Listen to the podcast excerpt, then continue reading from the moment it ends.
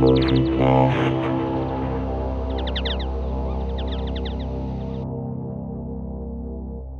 galera, bem-vindos a mais um episódio do Musicast. Eu sou a Carla, eu sou aluna do curso de música e é apresentadora desse podcast.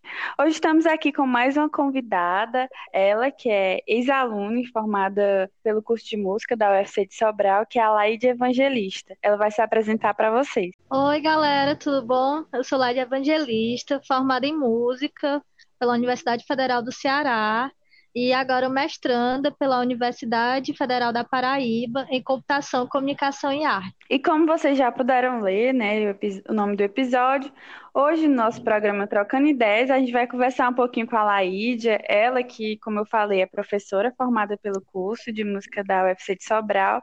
E o tema de hoje é aprendizados da roda de choro em Sobral. Esse tema foi escolhido por ela no seu tra trabalho de conclusão de curso, né, o seu TCC, e a gente vai conversar um pouco sobre as motivações que levaram a Laídia a escrever sobre esse assunto. E como foi que ela fez né, pra, para o aprofundamento do tema.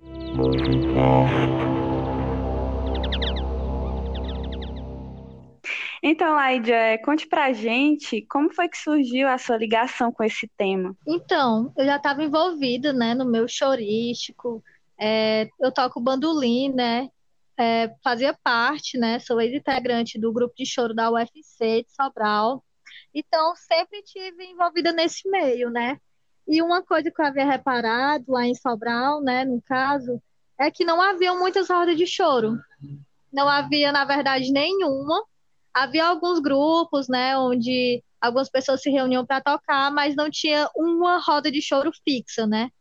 Então, eu comecei a pensar, né, sobre essa questão. E que tal se fosse implantada uma roda de choro aqui em Sobral, né, aqui no campus, é, para a gente praticar? Porque havia o grupo de choro, né, da UFC, e muitos outros músicos mesmo, é, do curso de música, que tocavam choro, mas não tinha essa questão de se unir para tocar, né, realmente formar uma roda de choro.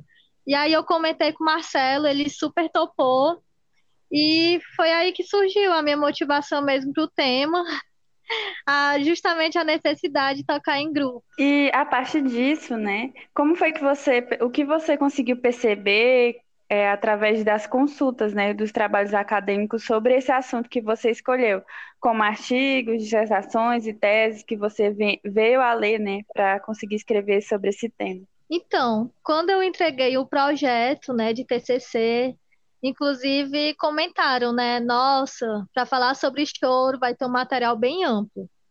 E realmente tem. Nas pesquisas bibliográficas tem muito material falando sobre choro, sobre referências, sobre influências, né, desse estilo musical. E também tem falando bastante sobre rodas de choro.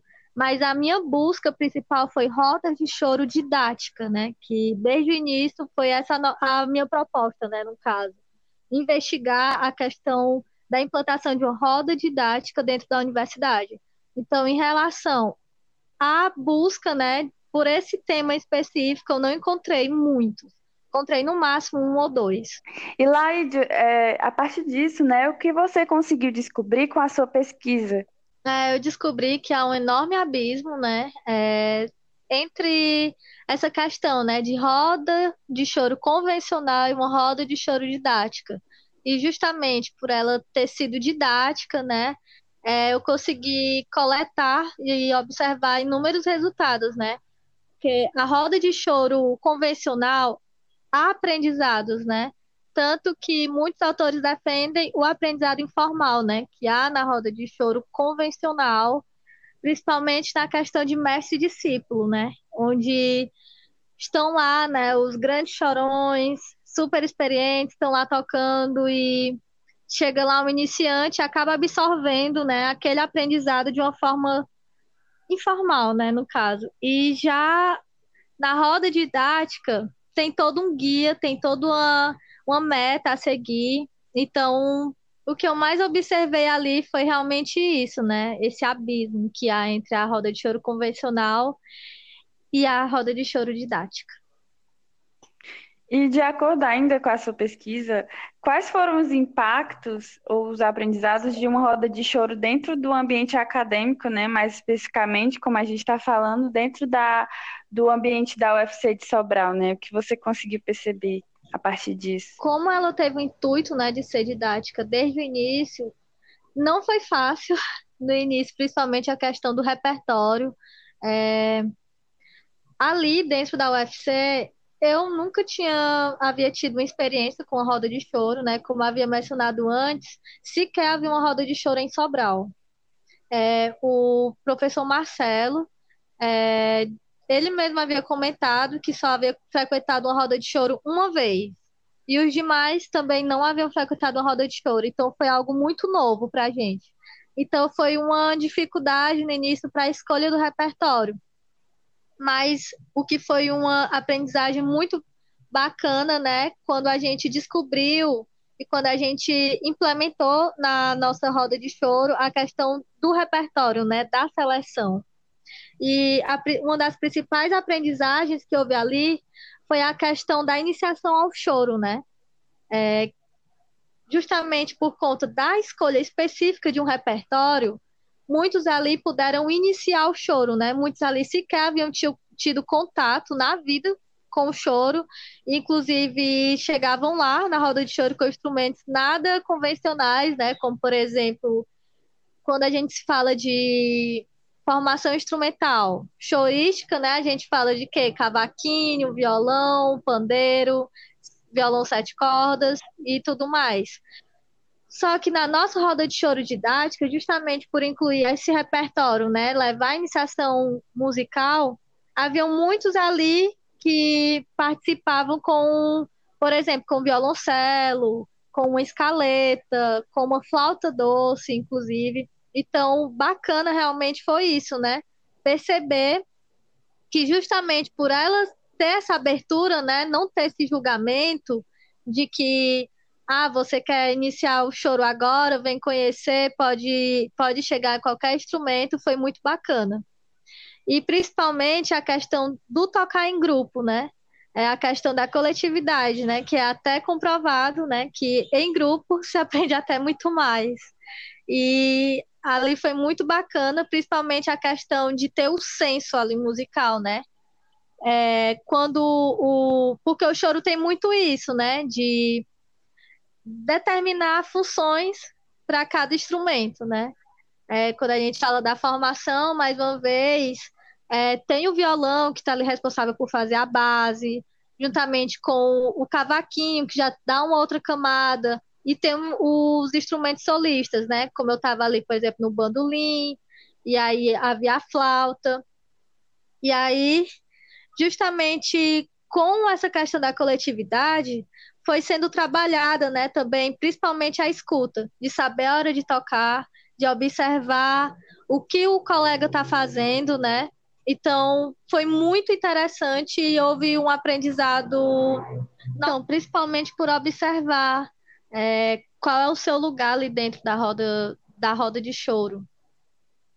E uma coisa bacana que a gente não deixou escapar ali foi a questão do espaço físico, né? Porque uma roda de choro tradicional, ela tem aquele espaço aberto, onde há muitos ouvintes que passam, né? E ficam ali escutando e acabam ficando por ali mesmo. E houve também esse cuidado, né, de escolher um lugar que não fosse tão informal assim a ponto de ser fora da universidade, mas que houvesse esse, esse ambiente, né, mais informal que gerasse isso. Então, a nossa escolha, falei o merendeiro, acho que todo mundo deve conhecer, né, justamente para ter essa base. Então, um dos maiores aprendizados observados ali foi principalmente a questão da evolução musical, né, que muitos obtiveram ali, né, principalmente a questão do improviso. Muitos ali sequer haviam improvisado na vida e a iniciação realmente, né, o improviso foi uma roda de choro, né, na nossa roda de choro didática. Justamente por conta da escolha de um repertório, né, eles puderam ter esse acesso, né, ao improviso. E que o choro trabalha, né, muitas a questão da dinâmica, né, a questão também de células rítmicas muito precisas, né? Então, houve uma evolução musical ali notável, né? Inclusive, muitos comentaram sobre, né? E uma coisa é, muito interessante a se observar é a questão do participante ouvinte, né? Que a roda de choro acabou sendo tão inclusiva, na qual muitos ali se tinham confortáveis, né? Para ficar ali ouvindo, inclusive de outros cursos, né? Foi uma, uma roda que, que realmente incluiu é, outros alunos da odontologia, ali da engenharia, né? Na qual muitos deles chegaram a observar e depois de um tempo começaram até mesmo a participar da roda de choro, né? Além do, dos inúmeros resultados né, obtidos ali dentro da roda de choro didática, o, a nossa principal meta, sem dúvida alguma, era popularizar o gênero choro ali dentro da universidade. Com toda certeza, foi concluída. E assim, foi uma experiência incrível. Que legal, Laídia. E agora eu gostaria de saber é, e que você contasse um pouco para os nossos ouvintes sobre a sua experiência né, dentro da roda de choro como mulher. Eu acredito que a partir desse tema, né, que você escreveu seu TCC, você também teve a ideia, né, juntamente com as suas colegas, de criar o grupo Desvairadas, né, que é justamente é, ampliar os espaços do choro para as mulheres, né? Uma questão observada na minha pesquisa, foi a questão da predominância masculina presente nesse ambiente, né? Somente duas mulheres participaram assiduamente dos nossos encontros, né? Nossos encontros das rodas de choro. E então, logo após terminar minha pesquisa e me formar, me reuni com Letícia e Jaqueline, justamente no intuito de refletir sobre o porquê tão poucas mulheres participam consegue participar ativamente desses, desses ambientes, né? Eu mesma, como mulher musicista, e elas também, já nos sentimos inúmeras vezes desconfortáveis nesses ambientes.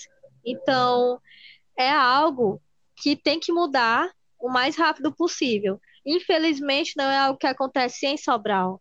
Infelizmente, as rotas de choro no Brasil inteiro ainda é predominantemente masculino. Então, tentamos buscar formas, né, de reverter isso e então pensamos em criar um movimento justamente para convidar essas mulheres a participar, né? Então o intuito principal é convidar, foi convidar as mulheres do curso de música da UFC Sobral a participarem da, das rodas de choro, né? Dos eventos que, a, que ocorrem na cidade, né? É, envolvendo choro e tudo mais. Então, a nossa principal meta era criar uma roda de choro feminina. E aí veio a pandemia, e justamente por conta da pandemia, é, decidimos criar né, um movimento online. E justamente por conta de ser online, né, na pandemia, acabou tomando uma proporção muito maior. Então, é um, criamos né, é, uma série de programações que ocorreram todas de forma é, online, né? É, com a apresentação de compositoras do gênero choro, né? Musicistas, é, o que foi muito bacana justamente para tentar gerar essa, essa referência, né? De que há mais mulheres nesse ambiente, por mais que, que, não, que não vejam, né? Que não sejam conhecidas.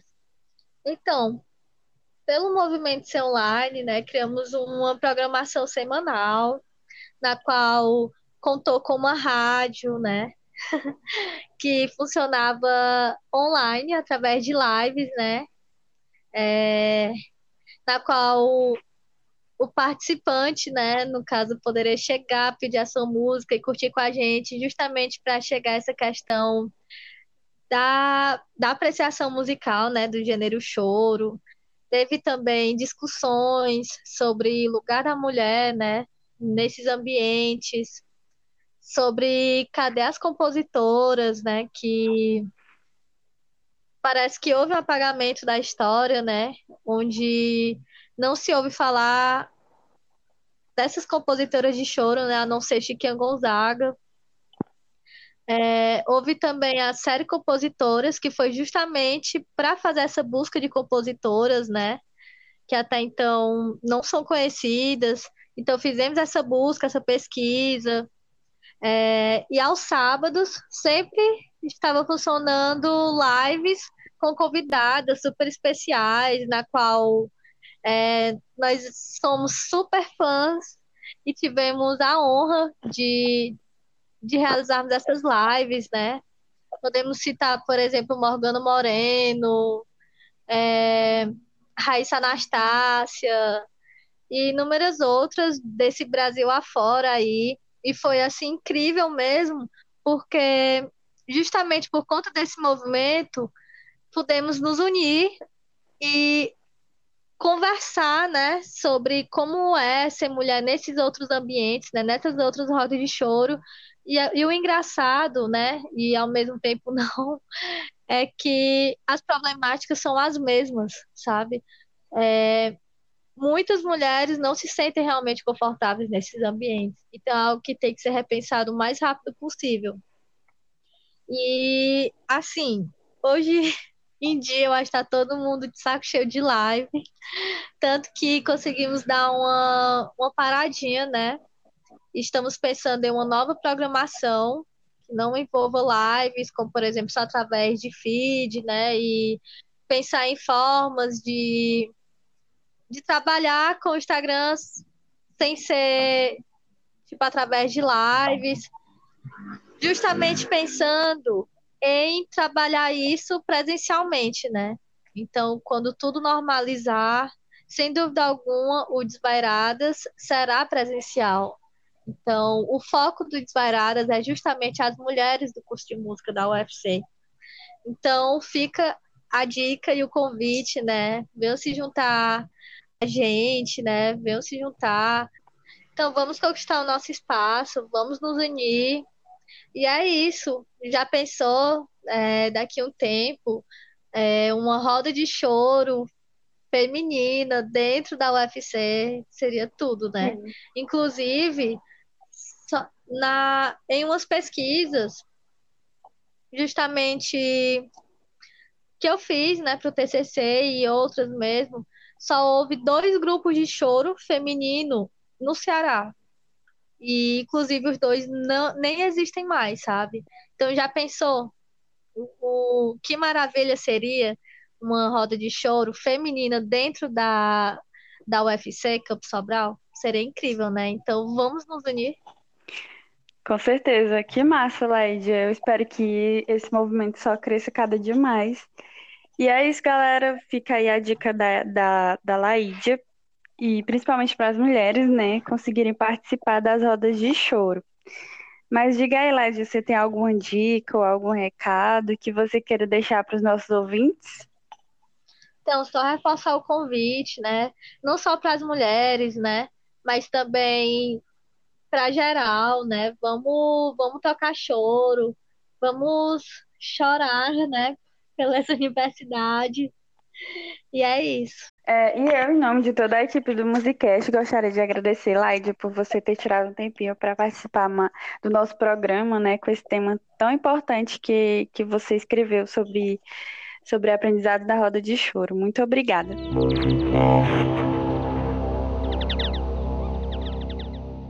E você, ouvinte, pode entrar em contato com a gente, mandando dúvidas, sugestões e comentários para os nossos canais de comunicação. O Instagram é musicastufc e o e-mail é podcastmusica.sobral.ufc.br, que estará na descrição desse episódio. Agradecemos à Coordenadoria de Assuntos Estudantis de Sobral pelo apoio com a Bolsa para o projeto. Esse podcast é a realização do curso de música da Universidade Federal do Ceará, campus de Sobral. Participar e contribuir com este episódio como convidada Laide Evangelista, trilha e apresentação Carla Viana, edição Matheus Elido, trilha sonora Caio Viana e Rodrigo Gadelha, social media Fran Nascimento e coordenação geral Marcelo Matheus.